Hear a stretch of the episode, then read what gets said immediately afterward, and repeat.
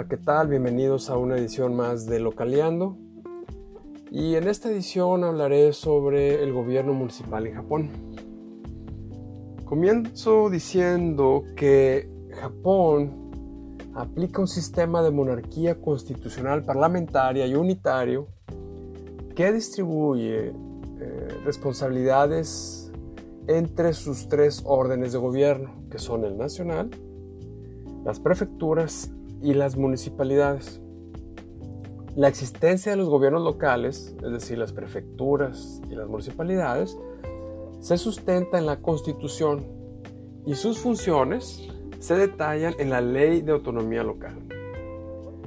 Ahora bien, las municipalidades pueden albergar ciudades, pueblos y villas. Actualmente hay en Japón 47 prefecturas que por compararlo, serían como los estados en México o en Estados Unidos. Y hay 1.718 municipios. La ciudad de Tokio es un caso aparte, pues tiene una personalidad jurídica especial y consta de 23 distritos. Regresando al tema del municipio, este tiene eh, dos poderes y la interacción entre ambos órganos es similar a cualquier otro sistema o forma de gobierno. Eh, y estos dos poderes son el legislativo y el ejecutivo. El legislativo pues se, denomina una asamblea local, ¿no? Y que también está eh, determinado o detallado sus funciones en una ordenanza especial, ¿no? Que, eh, emite cada una de las prefecturas.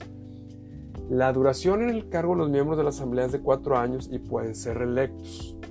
Un punto interesante es que las asambleas sesionan cuatro veces al año, eh, pero puede haber sesiones especiales. Por otra parte, el ejecutivo pues está representado por los alcaldes o el alcalde y, estos tienen, duran en su cargo eh, cuatro años y también pueden ser reelectos.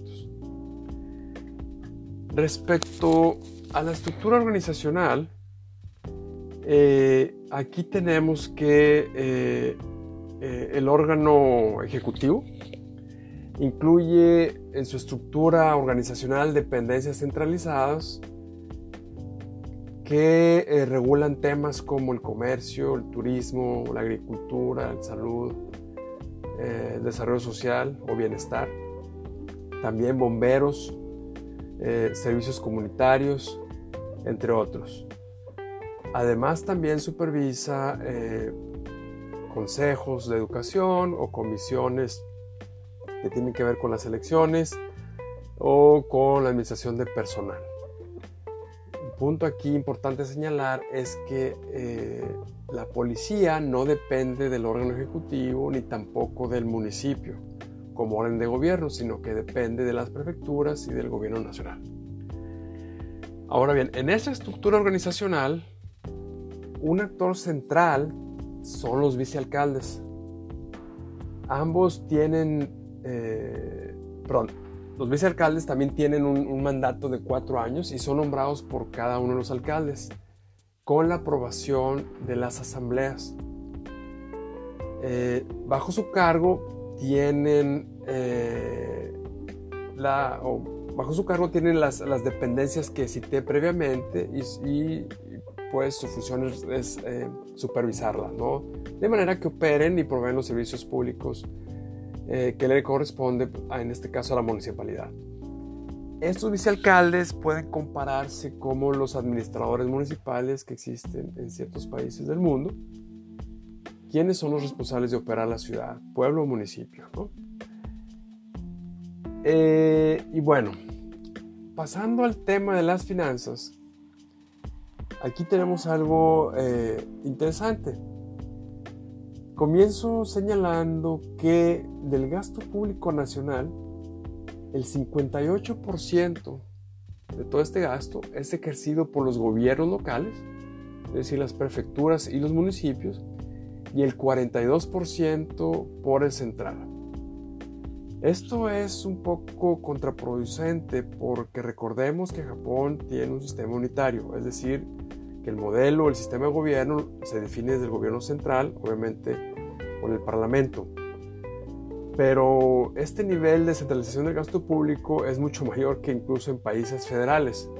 Y el ejemplo más claro pues, es México, ¿no? donde la mayoría del gasto nacional pues, es ejercido por el gobierno federal. Eh, respecto al tema de los impuestos eh, y la distribución de, de, la recaudación de los mismos entre los órdenes de gobierno, tenemos que del 100% de los impuestos recaudados, el, 50%, el 55% perdón, lo recauda el gobierno central, que estos son los impuestos nacionales, y el 45% lo recaudan los gobiernos locales y se llaman estos eh, impuestos locales. ¿no? Ahora bien, de los ingresos municipales, ¿okay? del 100% de estos, un 15% es transferencia del gobierno central y un 6% de las prefecturas. El resto, es decir, lo que queda, el 79%, son ingresos o financiamientos propios. Retomo otra vez esta eh, particularidad del gobierno japonés o de la estructura de gobierno de Japón. Eh, insisto que al ser un gobierno unitario, pues fíjense este alto grado de centralización de los ingresos y ingresos que, que, poseen. ¿no? Eh, sin duda un tema muy interesante. Y cambiando a otro tema, un algo que resalta igualmente eh, en el ámbito de las reformas locales que se han llevado en los últimos años eh, en este país es el hecho de que hasta 1999 había 3.232 municipios.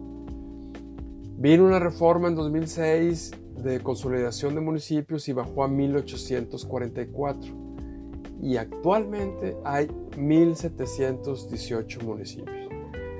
Este eh, proceso de eh, unificación de municipalidades, pues no es eh, un fenómeno que, se ha, que se ha dado únicamente en Japón, sino también en otros países como Inglaterra y Canadá, ¿no? Donde para ser más viables sus gobiernos locales, pues han llevado este, este, proceso de consolidación.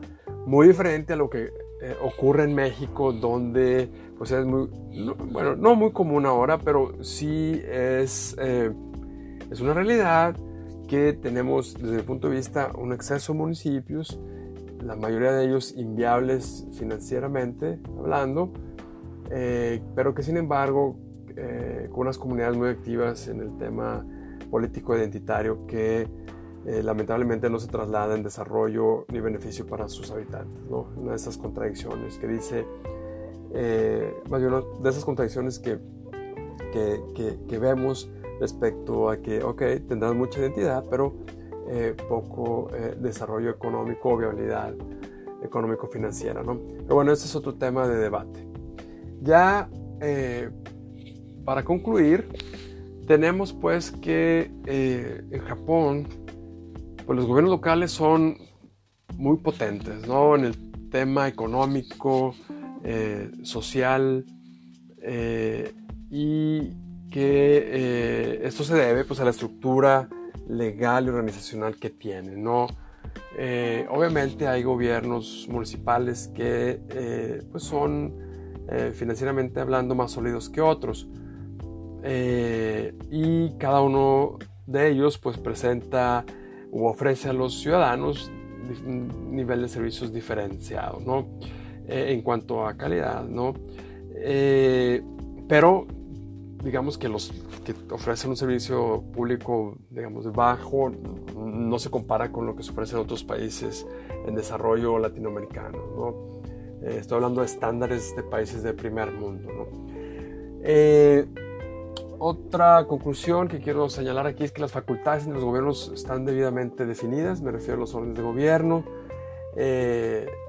también que vale la pena recordar que la seguridad está a cargo de las prefecturas y gobierno nacional. Eh, la autonomía financiera es elevada, hay un servicio civil de carrera que pues da certidumbre y profesionalización al desempeño de los servidores públicos. Eh, el hecho de que tienen las figuras de vicealcaldes similares a los administradores municipales y también como conclusión tenemos que pues Japón no titubea al momento de reformar su gobierno local pues, con el objetivo de hacerlo viable ¿no? o consolidarlo en, en, cualquier ámbito, ya sea político, social, financiero, etc. ¿no? Y prueba de ello es la consolidación de municipios que ha habido en los últimos años. Bueno, pues hasta aquí este, un breve relato de los gobiernos locales, eh, municipales, acá en, eh, en Japón. Hasta luego.